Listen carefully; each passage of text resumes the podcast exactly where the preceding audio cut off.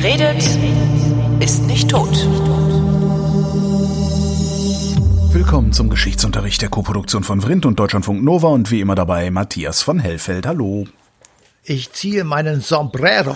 Hm, Lass mich raten. Thema heute Mexiko. Mexiko. Mexiko. Ähm, Genau. Alles, also ganz Mexiko oder nehmen wir einen bestimmten Total. Ausschnitt? Wir, wir nehmen Mexiko ein und machen daraus ein Ferienparadies. Spaßbad, Nein, Quatsch. genau. Wir, wir gehen, wir gehen zurück. Ähm, ich sag mal so ein bisschen in der Geschichte Mexikos. Die ist natürlich viel, viel länger und viel, viel älter, als wir das hier ähm, bearbeiten können oder auch nur leicht erwähnen können. Ähm, wir gehen zurück zu den Azteken. Mhm. Ähm, 1428. Ähm, Mexiko als Staat, als Land gibt es nicht, aber natürlich Mexikaner. Die nennen sich selber Mexikaner. Ähm, und äh, 1428 passiert etwas richtig Wichtiges sozusagen. Da gibt es nämlich einen inneramerikanischen, äh, innermexikanischen Streit zwischen mehreren Dynastien ähm, und drei von diesen Dynastien, die schließen sich dann zusammen zu ähm, einem Dreibund und der sozusagen regiert dann eine ganze Weile und baut das auf, was wir heute unter Mexiko kennen. Das war der Herrscher von Tenochtitlan. Das ist ähm, da, wo wir heute Mexico City finden. Also Mexico City, diese riesige Stadt, ist einfach sozusagen da drüber gebaut. Der zweite war der Herrscher von Mesoamerika. Das ist das Gebiet, ähm, wo man heute Belize, Guatemala oder auch Nicaragua findet. Und der dritte ist der Herrscher über Tlacopan. Das ist eine Stadt gewesen, die im Süden Mexikos gelegen ist, an einem mittlerweile ausgetrockneten äh, See. Und diese drei schließen sich zusammen und bekämpfen ähm, die Expansion ähm, eines äh, anderen Herrschers, ähm, der also ihnen sozusagen an den Kragen will. Und dieser aztekische Dreibund, das ist das Gründungsmythos oder der Gründungsmythos des Aztekenreiches. Ähm, Mythos? Ja, das ist so eine Art Legendengeschichte auch natürlich. Also Azteken, wenn du heute nach Mexico City fährst, dann gibt's dort ein riesiges Museum der Geschichte Mexikos und da sind die natürlich so Heldenvorfahren. Also Azteken, das ist sagenumwoben, das sind äh, unglaublich intelligente Menschen gewesen, die in die Sterne geguckt haben, die also äh, Wissenschaft betrieben haben, die eine neue Kultur geschaffen haben. Aber also, also, alles. okay, also sie werden etwas überhöht, aber diesen Dreibund hat es tatsächlich gegeben. Ja, das hat's gegeben, natürlich. das habe ich okay, dann, natürlich, dann, das dann, darum gegeben. war ich so, äh, okay. Und dieses, also dieses Aztekenreich, das geht halt über das heutige Mittelamerika. Also nicht nur Mexiko von heute, sondern eben auch die anderen Staaten, die in Mittelamerika ähm, auf dieser Landverbindung zwischen Nord- und Südamerika leben. Etwa damals sechs Millionen Einwohner. Und das heutige Mexico City hieß damals Tenochtitlan und hatte etwa 200.000 Einwohner und die war damals eine der größten Städte der Welt. Und man kann also im Prinzip sagen, dass ähm, dieses bedeutende Aztekenreich ähm, aus so einer Art Bürgerkrieg entstanden ist. So, Ja. Ungefähr. Und hat ungefähr 100 Jahre Bestand. Und ähm, jetzt sp- springen wir einfach rüber und ähm, gucken uns an, was ist in Europa los. Ähm, wir sehen, 1492 startet das Schiff von Christoph Kolumbus. Er meint, auf dem Weg zu sein, den Seeweg nach Indien zu entdecken, der aber erst äh, später von Vasco da Gama, äh, zwei Jahre später entdeckt wird. Er Hat entdeckt der, hat der eigentlich wirklich gedacht, er fährt nach Indien oder hat er gedacht, ich fahre jetzt mal in die Richtung und gucke, was da ist? Naja, beides so ein bisschen. Okay, alles klar. Aber dass er gedacht hat, er würde nach Indien fahren, das kann ich dir gleich schlagend beweisen. Okay. Stimmt, die Ähm, heißen alle nämlich- Indianer. Genau, die heißen alle deswegen Indianer. Ja, ähm, also er, er fährt also los, er landet äh, in Hispaniola. Das ist da, wo wir heute die Dominikanische Republik und Haiti finden. Ja. Und trifft dort auf Menschen und weil er denkt, er ist in Indien, nennt er sie aus dem Namen Indien abgeleitet Indianer. Was die wohl dazu gesagt haben? Nee, äh, sorry, nichts, die Alter, wir sind, keine, völlig- wir sind keine Indianer. Doch, Die doch, fanden doch, das doch. völlig scheiße und haben gesagt, wir sind Sioux oder sowas, ja, aber keine Indianer. Und ähm, wobei ich jetzt wirklich nicht weiß, ob Sioux gerade in Hispaniola gelebt haben. Und wie man Ahnung. Sioux richtig ausspricht, aber das, also ich weiß es auch nicht, darum äh, korrigiere ich dich jetzt auch gar nicht, aber ich bin sicher, wir sprechen es beide falsch aus. Genau. Also ähm, äh, jedenfalls mit dem mit dem äh, ich sage mit der Expedition von Kolumbus beginnt die Entdeckung Amerikas. Äh, das ist im Übrigen auch schon viel vorher entdeckt worden von den Wikingern, aber davon jetzt mal abgesehen ähm, und wir äh, Die Wikinger haben es entdeckt Der, die anderen Ja. haben es dann erobert. Ich sag nur, die, das war ja vorher schon, das war 500, 600 Jahre vorher, egal. Ähm, ich, ich will einfach nur sagen, die Spanier, die Portugiesen, die Engländer, die Franzosen, das waren die großen Kolonialmächte zu der Zeit. Und äh, die kriegen also jetzt die Info, äh, Christoph Kolumbus hat einen neuen Kontinent entdeckt und äh, es beginnen dann sozusagen mehrere Ideen gleichzeitig loszulaufen. Einer, eine dieser Ideen war, Besitz nehmen, ausplündern, Bodenschätze haben wollen, äh, Machterweiterung. Zweiter Grund war, oder zweite Idee war vom Papst in Rom für Christianisierung. Ähm, wir haben festgestellt, und das ist für die ein totaler Schock gewesen, dass es äh, Menschen gibt, die mit dem Christentum noch überhaupt nicht in Berührung gekommen sind. Das kann ja gar nicht sein. Es gibt ja nur diesen einen Gott. Wo, warum haben die denn nicht? Ja, Genau. Was ist denn da schiefgelaufen? Ja. Also äh, war der, der Papst oder die Päpste in der Folgezeit natürlich hochgradig dran interessiert, dass äh, bei Eroberungen in diesem neuen äh, Reich, in dieser neuen Gegend der Welt natürlich das Christentum mit exportiert wird. Also mischten sie fröhlich mit. So, und dann haben die Spanier gesagt, ähm, die waren 1492 gerade von den Muslimen befreit, also die Reconquista, äh, die Rückeroberung der iberischen Halbinsel von den, wie sie sagten, muslimischen Besatzern, die 710, 712 ähm, unten bei Gibraltar übergesetzt sind aus äh, Nordafrika und seitdem das äh, Spanien äh, beherrschen und ihre Spuren kann man ja auch heute noch sehen. Diese Reconquista, also die Rückgewinnung Spaniens durch die Christen, ist 1492 abgeschlossen. Und nun entsteht äh, ähm, ich sag mal so ein Gefühl, jetzt haben wir hier sozusagen klaren Tisch gemacht, wir sind äh, hier wieder Herrscher über unser eigenes Gebiet, jetzt, jetzt dehnen wir uns aus. Und 1516 wird aus Kastilien und Leon das Königreich Spanien, also das hat vorher Königreich Kastilien geheißen. Und die Spanier sagen, wir gründen jetzt äh, in den Kolonien, also in Amerika, so etwas wie ein kleines Neuspanien. Also wir versuchen, äh, das, was wir auf der Iberischen Halbinsel haben, dahin zu exportieren und gründen das Vizekönigreich Neuspanien. Das kann man sich so vorstellen wie einen riesigen Verwaltungsbereich, wo also äh, spanische Beamte auf hoher Position sind und die haben den Auftrag im Sinne der, ähm, der Könige von Spanien, äh, dieses Neuspanien so zu organisieren, als wäre es in Spanien.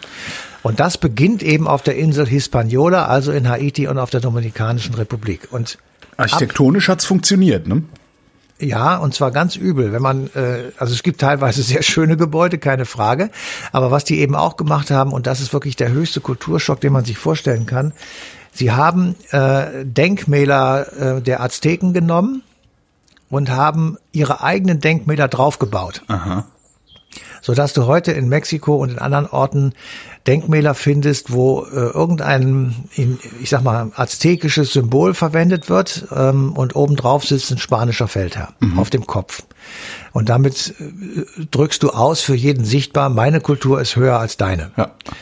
Und damit äh, kannst du dir vorstellen, wie das dann dazugegangen ist. Und Neuspanien, um es mal zu sagen, was das für ein Ausmaß hatte, ist Mexiko, Belize, Guatemala, El Salvador, Honduras, Nicaragua, Costa Rica, Venezuela und die karibischen Inseln. Dass Und die sich das nicht ist- gewehrt haben. Das, ist das konnten sie nicht. Die hatten keine Chance. Also das war, das, das ist so wie äh, Amerika gegen Liechtenstein. Ähm, und das ist äh, sinnlos.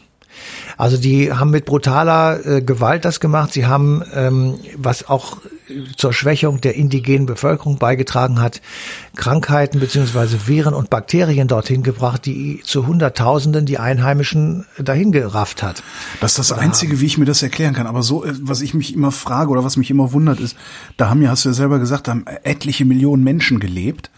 Ähm, Naja, Mexiko die, hatte sechs Millionen. Ja, also so die- viel ist das nicht. Ja, aber wie viele haben die Spanier dahin gebracht? Die haben ja nicht Hunderttausende von Soldaten da durchmarodieren lassen, oder? Naja, sie sind schon mit großen Flotten dahin. Also es waren schon ein paar Zehntausend spanische bewaffnete Soldaten. Okay, 10.000 die ist genug, ja.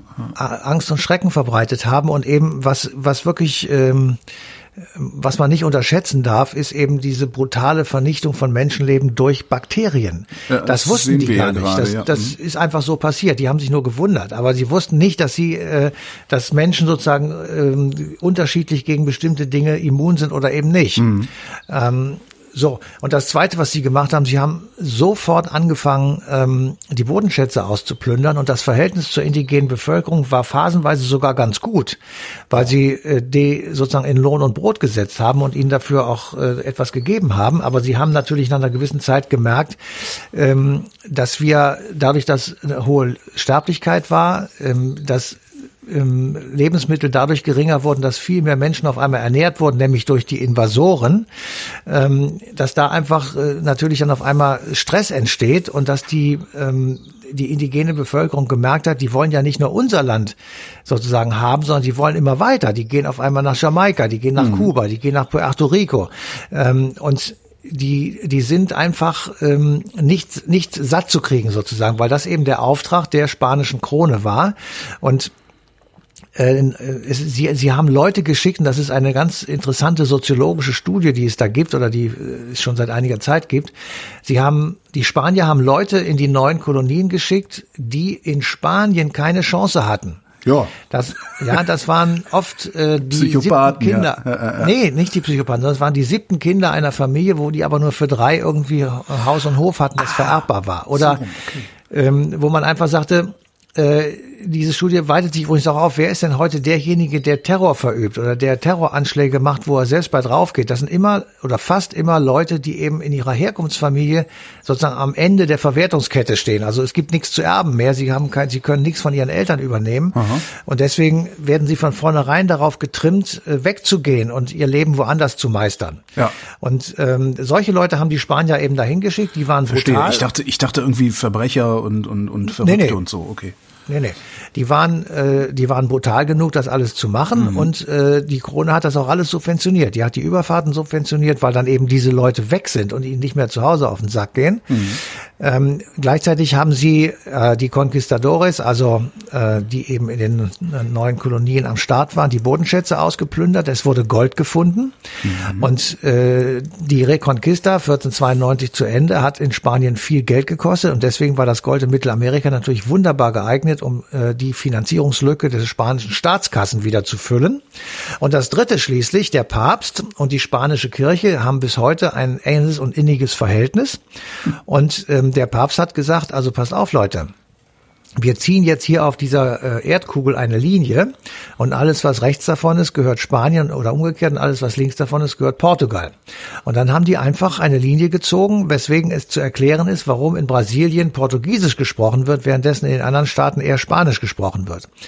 Ähm, das war der Vertrag von Tordesillas, der zu der Zeit ungefähr jedenfalls ähm, unterschrieben wird und der die Welt tatsächlich aufteilt. Mhm. Und mit dieser Aufteilung der Welt, worunter eben auch Mexiko fällt, äh, hat dann der Papst dafür gesorgt, dass die Christianisierung äh, vorangekommen ist. Und deswegen haben wir den amerikanischen Kontinent, ähm, ich sag mal, seit 500 Jahren sozusagen in der Christianisierung. Ähm, also und zwar wesentlich, we wesentlich äh, intensiver hat das da funktioniert als bei uns. Also ich meine, die glauben ja immer noch alle dran. So, also ja. Ja, das liegt aber erst an den letzten, ich sag mal, 150 Jahren bei uns. Okay. Davor ja. war das hier natürlich auch noch ganz anders. Aber ähm, ich sag mal, äh, dieses Voranbringen der Christianisierung, das hat natürlich der spanischen Krone die, den Rückenwind der Päpste gegeben. Und das wiederum hat so eine Art Überhöhung ähm, gebracht. Wir, wir sind ja im 15., 16. Jahrhundert. Und ja. äh, da muss man sich klar vor Augen führen, wonach haben die Menschen ihr Leben ausgerichtet? Und dazu gehörte als ganz, ganz wichtiger Bestandteil der liebe Gott oder die Religion und der Papst. Und wenn der irgendwie sagt, dass das richtig ist und gut ist, dann kann man davon ausgehen, dass jedenfalls eine große Menge von Menschen äh, gesagt haben, das machen wir jetzt. Mhm. Anders sind die Kreuzzüge nicht zu erklären zum Beispiel. Und dann kommen die also dahin und ähm, ich sag mal, rauben, ich sage jetzt etwas platt, das ist so, so nicht gewesen, aber im Prinzip ist es dann einfacher zu verstehen. Ich kann es auch einfach alles sagen. Gold. Mhm. Die plündern alles raus, fahren mit den vollbeladenen Schiffen, von denen das eine oder andere auch untergegangen ist, was immer noch gesucht wird. Ähm, äh, zurück nach Spanien, lösen dort natürlich äh, einen Wirtschaftsboom aus, beziehungsweise eine, ein florierendes äh, System.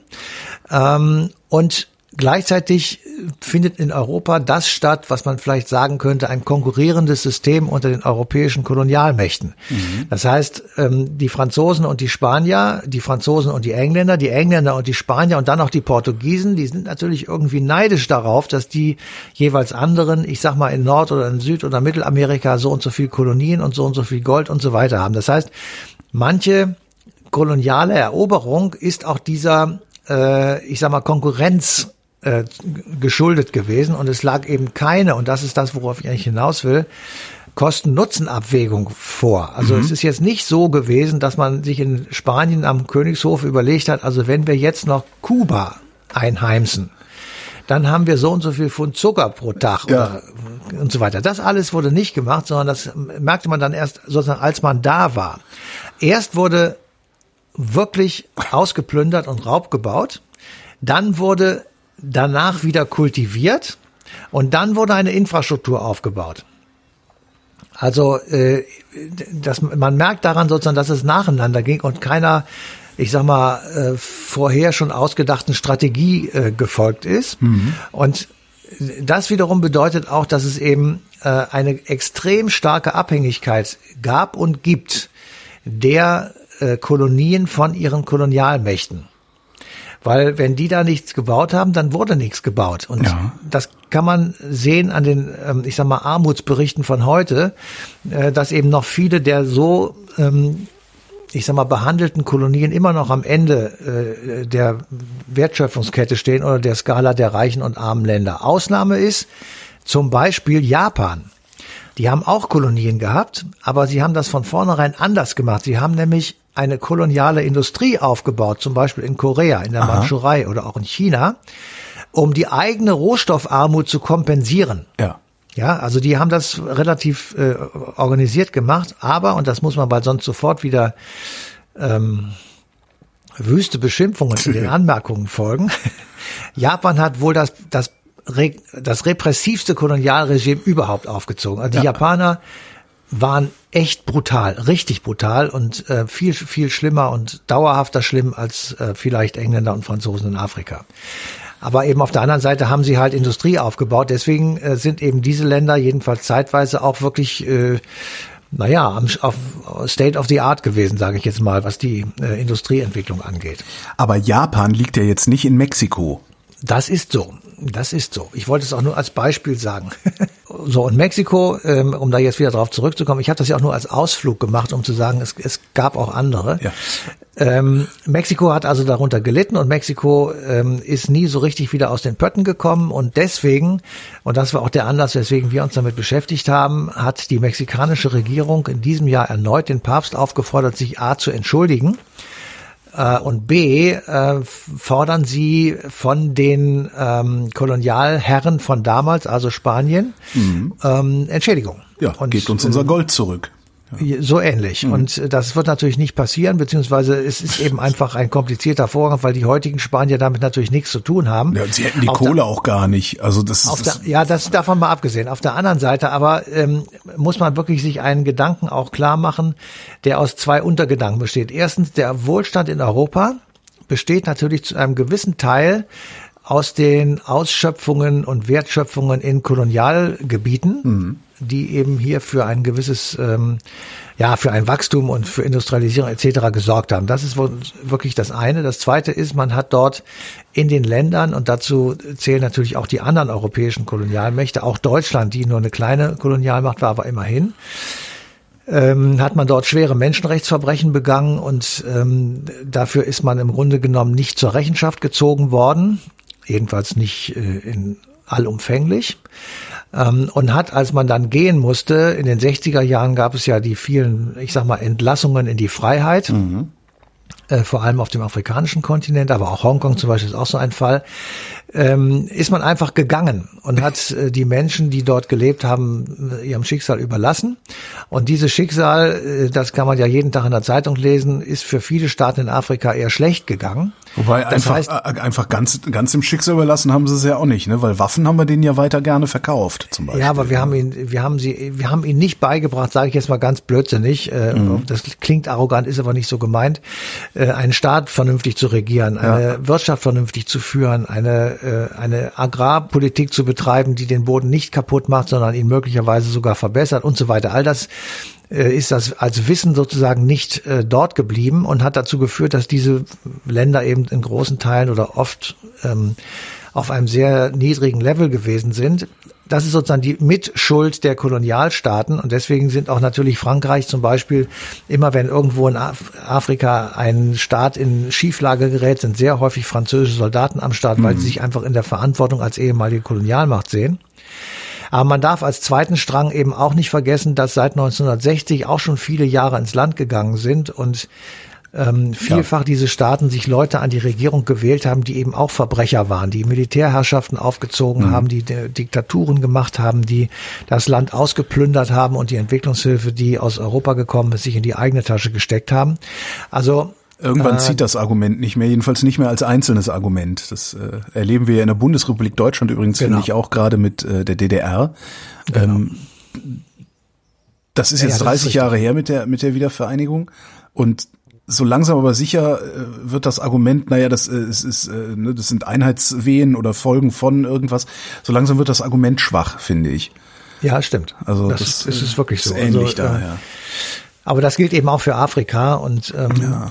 wir, wir werden da ja im Grunde genommen, also selbst der CSU-Entwicklungshilfeminister, von dem man ja eigentlich eher sowas nicht erwarten würde, sagt, also das geht so nicht weiter. Wir, wir, äh, wir müssen das anders machen. Also ja. wir, wir können nicht einfach immer nur Geld dahin schicken. Wir müssen, wir müssen dafür sorgen, dass Demokratie aufgebaut wird. Wir müssen dafür sorgen, dass Partizipation und zwar in allen Bereichen politisch und sozial und ökonomisch erfolgt und so weiter. Aber das interessiert uns tatsächlich nur äh, direkt vor der Haustür, ne? Also ähm, auf dem afrikanischen Kontinent jetzt in, ja. in Südamerika ist uns das weitgehend egal, oder?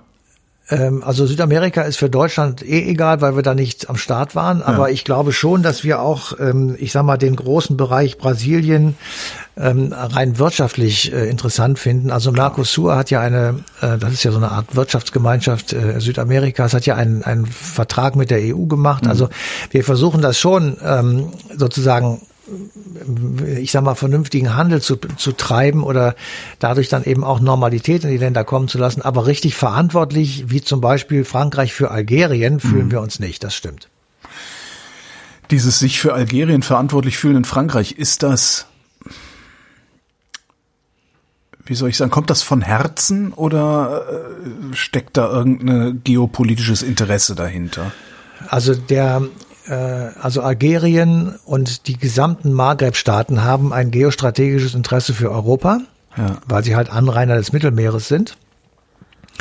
Äh, mehr oder weniger unmittelbare Nachbarn zu, zum Nahen Osten und damit an der Stelle von Gibraltar sozusagen auf beiden Seiten äh, Ost wie West des Mittelmeeres anhäusig sind. Deswegen sind die für uns interessant. Aber natürlich ist Algerien im Speziellen ähm, für Frankreich ein ganz besonderes Gebiet, weil das war mal Teil Frankreichs. Das war nicht einfach nur eine Kolonie. Das sind ja das Überseedepartements, was die so. Ja. Genau, das war Frankreich. Und Leute aus Algerien, Sine den Sidan ist einer von ihnen, äh, konnten einfach einreisen und können es, glaube ich, immer noch. Ähm, sie sind Franzosen. So, und damit wird es natürlich, sie sind zwar unabhängig, aber Frankreich hat es sozusagen als einen besonderen Status mhm. äh, gehabt und hat das Land, ja, wie soll ich sagen, ähm, also annektiert ist vielleicht der falsche Begriff, mir fällt gerade kein besserer ein, aber äh, das muss man schon als Teil dazu sein. Das gilt ja im Übrigen auch dafür, dass Großbritannien zu Indien eine besondere Beziehung hatte mit äh, der Funktion oder mit der Rolle der Kronkolonie. Mhm. Und dieser ganze Wahnsinn, äh, Bangladesch und Indien und Pakistan, all dieser Irrsinn ist eben geschuldet der Tatsache, dass das eine britische Kronkolonie war und die Briten in Form ihres Herrn Mountbatten haben einen Plan entwickelt und haben gesagt, so teilen wir das auf. Punkt nachdem es tatsächlich kriegerisch dort war zwischen Hindus und Moslems. Aber äh, das war eine koloniale Entscheidung, die eben auch zu Kriegen geführt hat. Ich weiß jetzt schon, was für Kommentare unter der Sendung stehen. Ihr habt ja gar nicht über Mexiko geredet. Doch, natürlich, am Anfang ganz viel. Matthias von Hellfeld, vielen Dank. Ja, bitte. Und euch vielen Dank für die Aufmerksamkeit. Am 26. April 2021 läuft die passende Ausgabe Eine Stunde History auf DLF Nova.